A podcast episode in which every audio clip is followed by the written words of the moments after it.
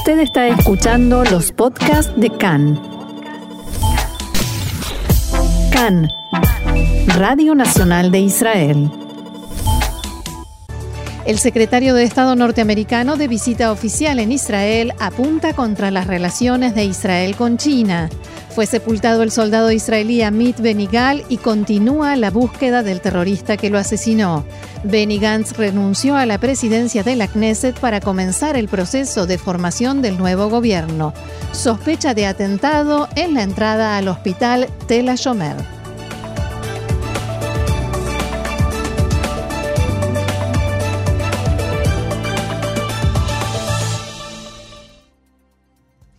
Y vamos a comenzar con esta información de última hora, de último momento, que mencionaba un hombre que empuñaba un cuchillo, se acercó corriendo hasta la entrada al hospital Tel en el centro del país y atacó al guardia de seguridad que estaba allí en la puerta y el guardia de seguridad respondió disparando y al parecer eh, le dio muerte. Sí, los medios ahora están confirmando que eh, lo hirió en forma crítica y eh, allí se ven las imágenes desde la entrada del hospital Tel Shomer, que en lo que al parecer podría ser eh, un, un, hecho criminal, un delito común, por decirlo de alguna manera, y no un atentado terrorista, pero nada de todo esto está confirmado por el momento. Por supuesto que seguiremos averiguando detalles a medida que fluya la información, la iremos comentando.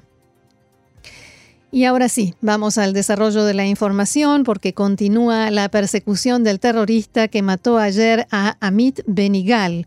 En los sistemas de seguridad estiman que quien lanzó el bloque sobre la cabeza del soldado vivía en el edificio desde donde fue lanzado, según la investigación primaria realizada por Tzal.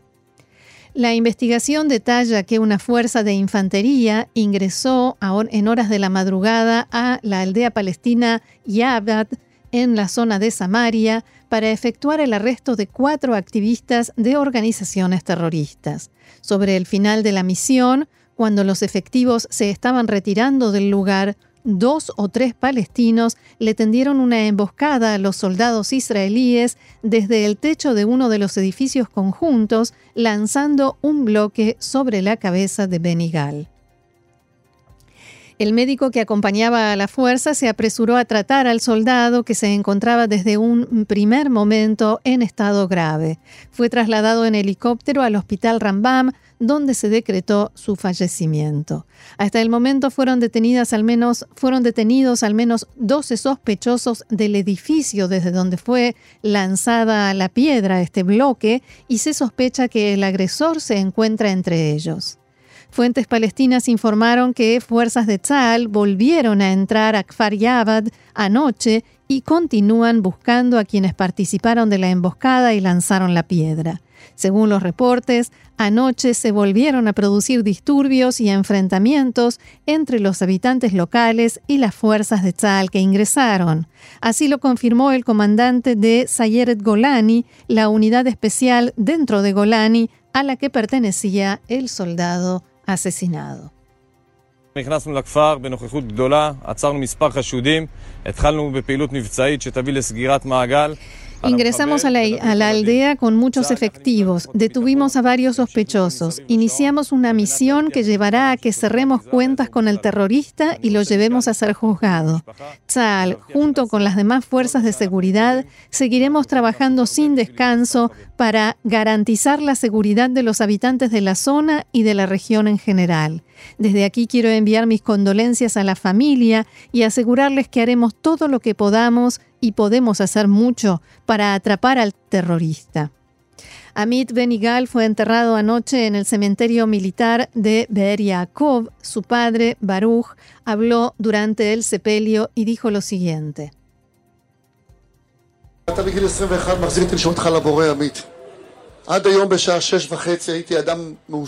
A tus 21 años te devuelvo al Creador Amit. Hasta hoy a las seis y media de la mañana yo era una persona feliz, completa. A la hora 6.30 de la mañana pasé a ser un hombre miserable, un hombre que no tiene nada, el único hijo que Dios me dio.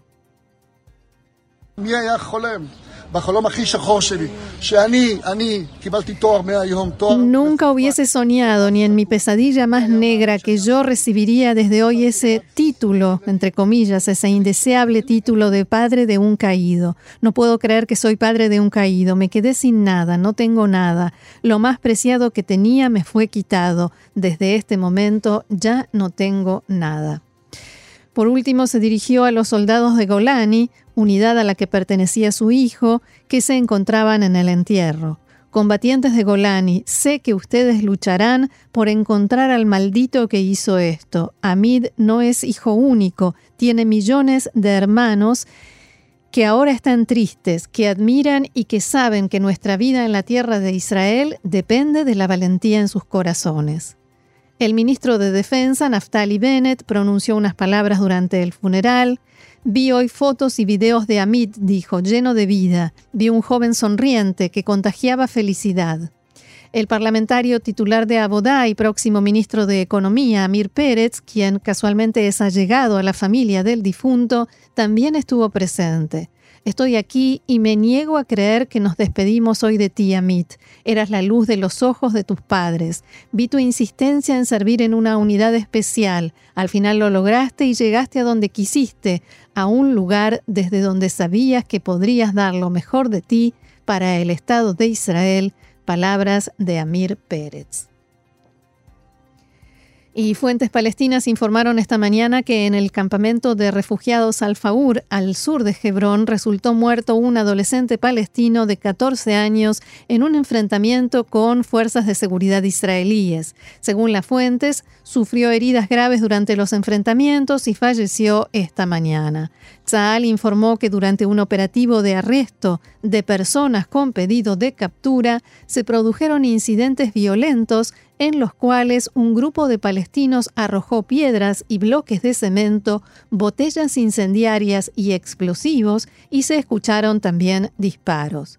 Los efectivos reaccionaron con medios de dispersión de manifestaciones y disparos un soldado de Tzal sufrió heridas leves por una piedra. Asimismo, hemos recibido la información palestina sobre un muerto, concluye el comunicado del ejército de Israel. Y pasemos ahora a noticias relacionadas con el coronavirus. En Israel el número de fallecidos por la enfermedad es hoy de 262 y la cantidad de personas enfermas descendió en 40 y es ahora de 4.104. 61 de ellos están en estado grave, 51 con respirador. Desde el comienzo del brote se recuperaron más de 16.000 personas. Y esta es la parte buena de la noticia. Mientras tanto, continúan los procesos de normalización en las diferentes áreas. La más conflictiva de ellas es en este momento la de educación. Como informábamos ayer, varias autoridades locales rechazaron el plan del Ministerio de Educación para devolver al resto de los alumnos de primaria y secundaria, amenazando con no ponerlo en práctica y reclamando que la responsabilidad por el retorno a las aulas recaiga en la municipalidad de cada ciudad o consejo regional. El Foro de los 15, que reúne a las municipalidades de las 15 ciudades más grandes del país, anunció que mientras el Ministerio de Educación no acepte su pedido de preparar un plan conjunto que indique de forma precisa los pasos a seguir para la vuelta a clases de todos los grados, no abrirán las clases para más grados. Sostuvieron además que la fórmula para devolver a las aulas a los grados restantes que presentó el Ministerio de Educación podría complicar severamente las actividades de los alumnos de primer a tercer año de primaria que, recordemos, volvieron a clases la semana pasada. La revista estadounidense Newsweek informó esta mañana que según la CIA, la Organización Mundial de la Salud no advirtió a tiempo sobre la epidemia de coronavirus como consecuencia de la presión del gobierno chino. De acuerdo con el reporte confirmado por fuentes de alto rango de la CIA, en la agencia de inteligencia norteamericana toman cada vez más fuerza la teoría de que luego del surgimiento del virus en enero, el régimen de Beijing amenazó con dejar de cooperar con la investigación de la epidemia en caso de, que la Organización Mundial de la Salud declarara un estado de emergencia. En paralelo, el gobierno chino comenzó a reforzarse con todo el equipamiento necesario para combatir el virus, incluyendo respiradores. Parte de este equipamiento fue importado de países que más adelante se vieron muy golpeados por la pandemia y los insumos exportados meses atrás les hicieron mucha falta. También la inteligencia alemana plantea teorías similares con respecto al presunto encubrimiento de la gravedad del virus por parte del gobierno chino. Según el Servicio de Inteligencia Federal alemán, la Organización Mundial de la Salud supo desde enero sobre la gravedad de la epidemia, pero altos funcionarios del gobierno de Pekín presionaron al organismo para que no emitiera una advertencia internacional. Los alemanes incluso aseguran que el 21 de enero el presidente chino Xi Jinping llamó personalmente al presidente de la Organización Mundial de la Salud y le exigió que no hiciera público que el virus puede ser transmitido de persona a persona. Seguimos adelante con más información. Se van aclarando un poco los detalles de lo sucedido hace unos minutos nada más en la entrada al hospital Tel Shomer. La policía asegura que todo parece indicar que se trata de un delito penal, un crimen común y no un atentado terrorista. Un hombre atacó con un cuchillo al guardia de seguridad que está normalmente en la entrada del hospital. Eh, lo, le provocó heridas leves y el guardia de seguridad respondió disparando.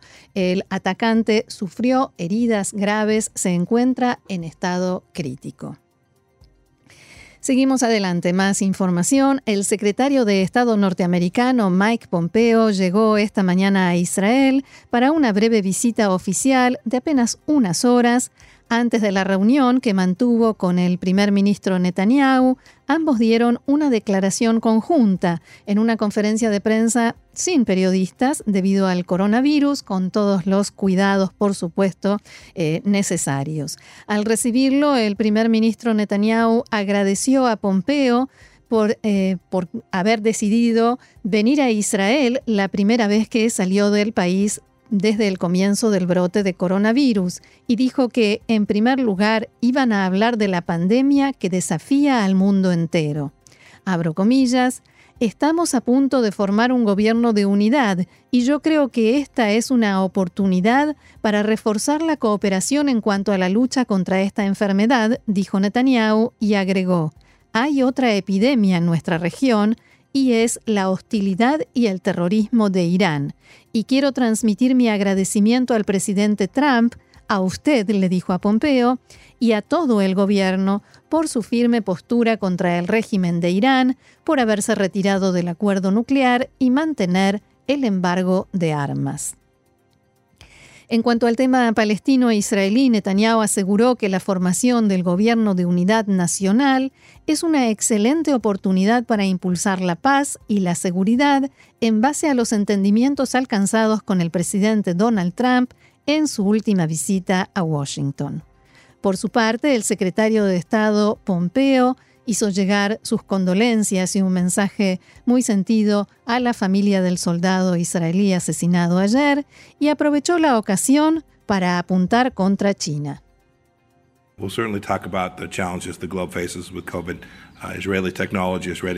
Sin duda vamos a conversar sobre los desafíos que el mundo está enfrentando por el COVID-19, dijo Pompeo, sobre tecnología y conocimientos israelíes, sobre todo aquello en lo cual usted y yo y nuestros equipos de trabajo pueden avanzar juntos y tener excelentes resultados. Usted es un gran socio, usted comparte información, le dijo Pompeo a Netanyahu, no como otros países que tratan de ocultar información. Hablaremos también sobre ese país. Netanyahu se sonrió, se rió un poquito y respondió, lo más importante es generar la información y entonces compartirla.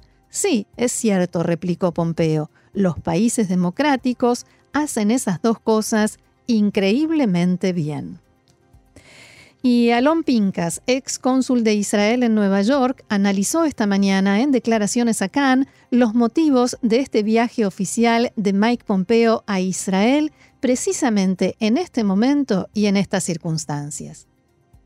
יש בשנים האחרונות כמה וכמה עסקאות או עסקאות שבדרך בין ישראל לסין, כמו נמל חיפה, כמו מתקן התפלה בפלמחים. Hay en los últimos años algunos acuerdos comerciales cerrados o en camino entre Israel y China, como el puerto de Haifa, como las instalaciones de desalinización en Palmajim, con respecto a las cuales también en Israel hay quienes tienen dudas o reservas como factores de seguridad y defensa.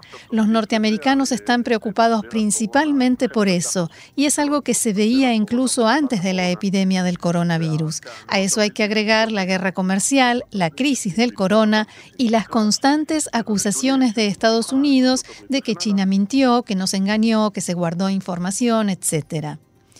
Entonces, Pompeo no ha venido a decirle al primer ministro Netanyahu que todavía no la anexión o que sí hay luz verde para la anexión. פומפאו, לא, מזכיר המדינה פומפאו לא היה מעורב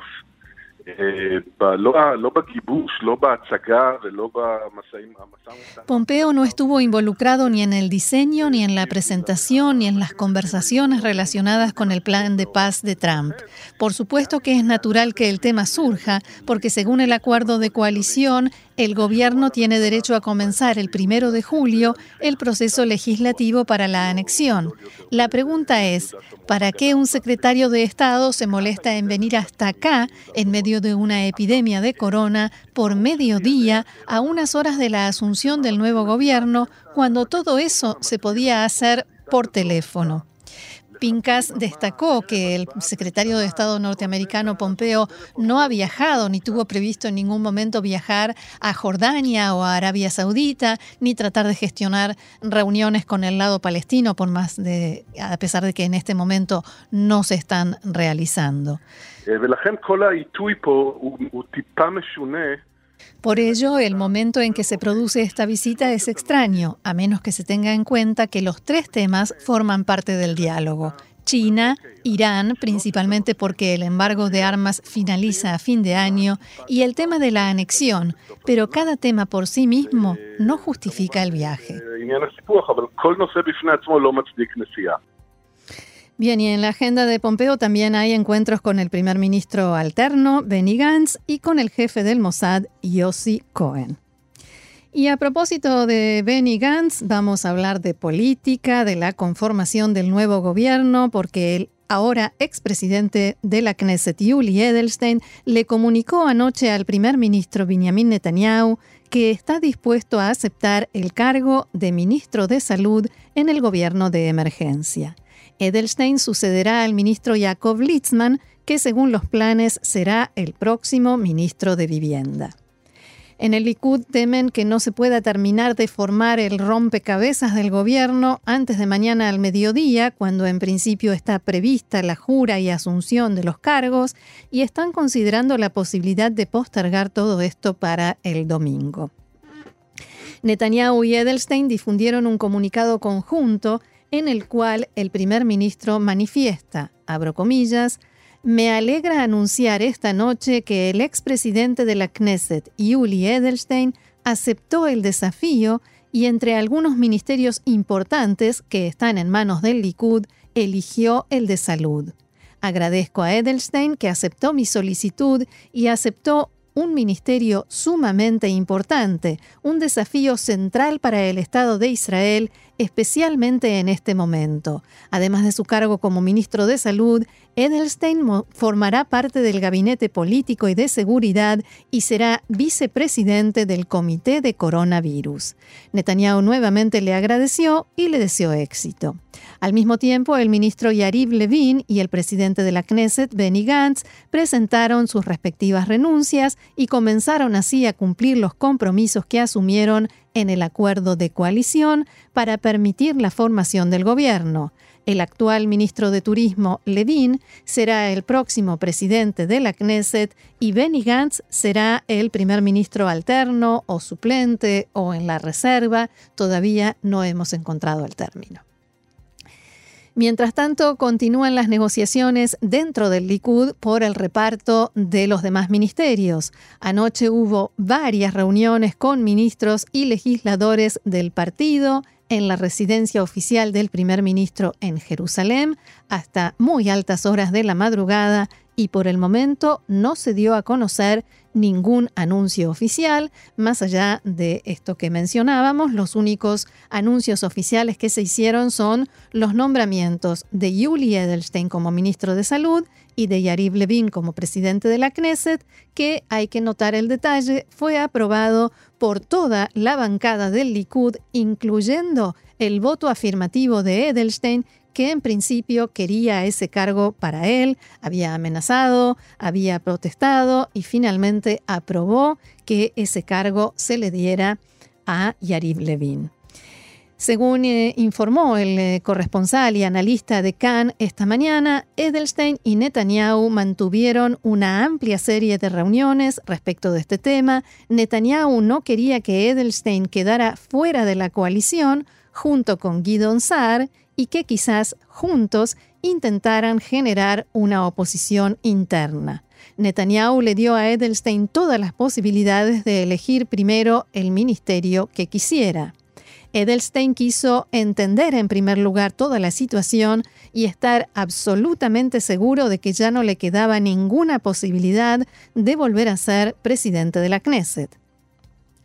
Finalmente eligió el cargo de ministro de Salud después que el primer ministro Netanyahu le aseguró que se invertirán grandes sumas de dinero en el sistema sanitario para mejorarlo y hay quienes dicen, aclaraba el corresponsal, que para rehabilitarlo o recomponerlo.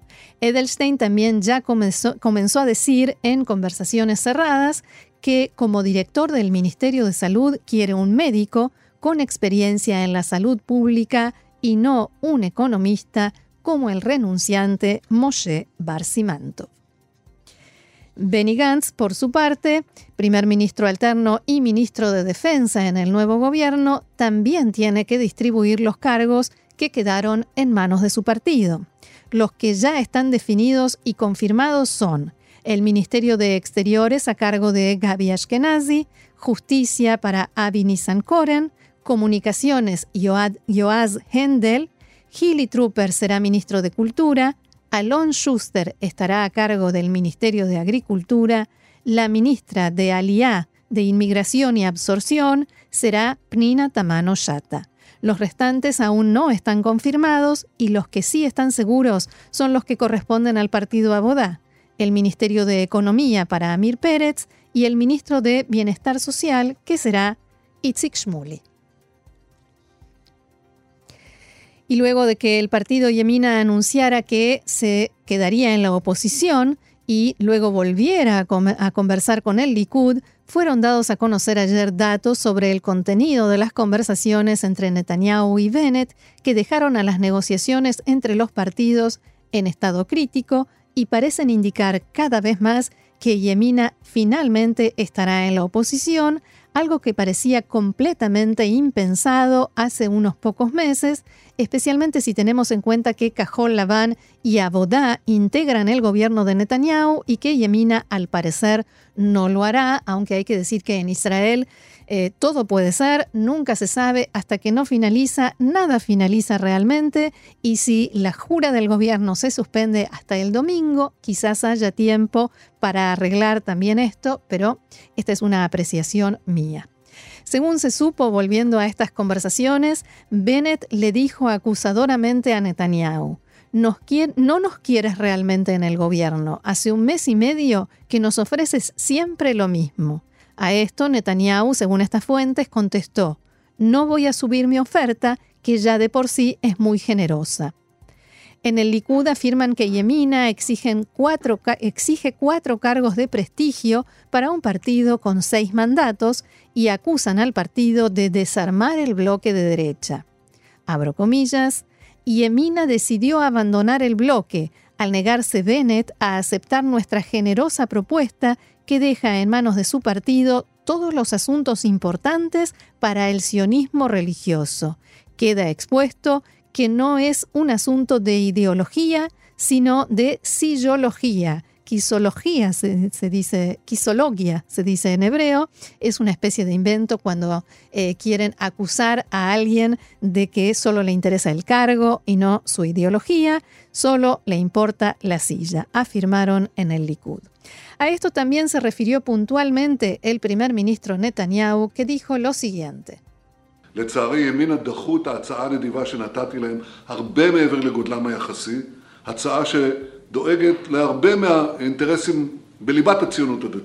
Lamentablemente, Yemina rechazó la generosa oferta que les hice, que es mucho mayor a la proporción de su tamaño en la Knesset. Una propuesta que se ocupa de muchos de los intereses fundamentales del sionismo religioso. Incluso antes que eso, Yemina se negó a recomendarme para formar gobierno frente al presidente de la, de la nación. Esto se opone completamente a lo que le prometieron a sus votantes. De cualquier forma, el sionismo religioso es parte fundamental de nosotros. La mayor parte del sionismo religioso votó al Likud, están representados en el Likud y un gobierno liderado por el Likud seguirá ocupándose de sus intereses y de nuestros valores compartidos. Concretamente, Bennett le exigió a Netanyahu dos ministerios importantes, un viceministro con autoridades ampliadas y la Comisión Constitucional. Por su parte, el Likud les ofreció el Ministerio de Educación, el Ministerio de Asuntos de Jerusalén y la Comisión de Solicitudes Públicas, que es la comisión de la Knesset a la cual se pueden dirigir los ciudadanos para hacer todo tipo de pedidos y reclamos.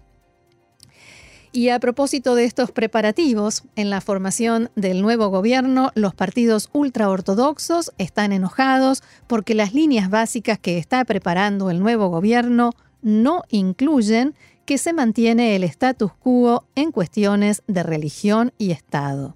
Si bien este inciso sí figura en el acuerdo de coalición entre el Likud y los partidos ultraortodoxos, no así en las líneas básicas del gobierno debido a la insistente oposición de azul y blanco en este sentido. Por el momento, en estas líneas básicas que deben ser presentadas hoy a la Knesset, tampoco hay referencia alguna a la anexión. Si se quiere que el gobierno pueda asumir mañana, estas líneas básicas deben presentarse hoy. También están ausentes varios temas que fueron centrales en la campaña electoral de Azul y Blanco, como educación y violencia en la población árabe israelí. Los dos partidos grandes, Likud y Azul y Blanco, acordaron presentar líneas básicas genéricas en cuanto al coronavirus, economía y otros temas y no ocuparse de asuntos conflictivos antes de la conformación del nuevo gobierno. Y en nuestro programa de ayer hablábamos del Agba Omer, de los festejos. La siguiente noticia tiene que ver en parte al menos con eso. Cientos de personas llegaron en la tarde de ayer al predio de la tumba de Rabbi Shimon Bar provocando disturbios violentos. Entre otras cosas, irrumpieron en el lugar que estaba cerrado desde hace semanas, rompiendo la puerta de vidrio ubicada en la entrada, lanzaron piedras y otros objetos a los policías y se resistieron por la fuerza a las órdenes de retirarse. La policía arrestó a 320 judíos ultraortodoxos por participación en disturbios violentos y por atacar a efectivos policiales, como así también por violar las órdenes de emergencia vigentes debido a la lucha contra el coronavirus. La mayoría de ellos fueron multados y liberados en la mañana de hoy, con excepción de tres que fueron arrestados por atacar a agentes de policía. La policía indicó que se trata de personas que llevaban bastante tiempo esperando en el lugar y de esa manera lograron evadir los controles policiales establecidos en los últimos días. También explicaron que, en principio, les indicaron por altavoces que debían retirarse, pero la gente se negó a hacerlo y comenzó a atacarlos. La policía también detalló que entre quienes intentaron llegar al Monte Merón había mujeres y niños contradiciendo las instrucciones respecto de prevención del coronavirus por las cuales se había prohibido la tradicional aglomeración que se produce cada año en Lag Omer. Lamentablemente, dijo la policía, pusieron en riesgo su salud, la del público en general y la de los policías que estaban trabajando en el lugar. Bien, y seguimos para actualizar información porque ya hay más detalles, como decíamos, de lo sucedido este mediodía en la entrada al hospital Shiva en Tel Shomer. Eh, un hombre atacó al vicejefe de seguridad del hospital con un cuchillo, le produjo heridas leves. Los custodios del lugar lo neutralizaron, le dispararon. El atacante sufrió heridas graves, estuvo en estado crítico y hace instantes en el hospital confirmaron su fallecimiento. La investigación preliminar de la policía indica que no se trató de un atentado terrorista.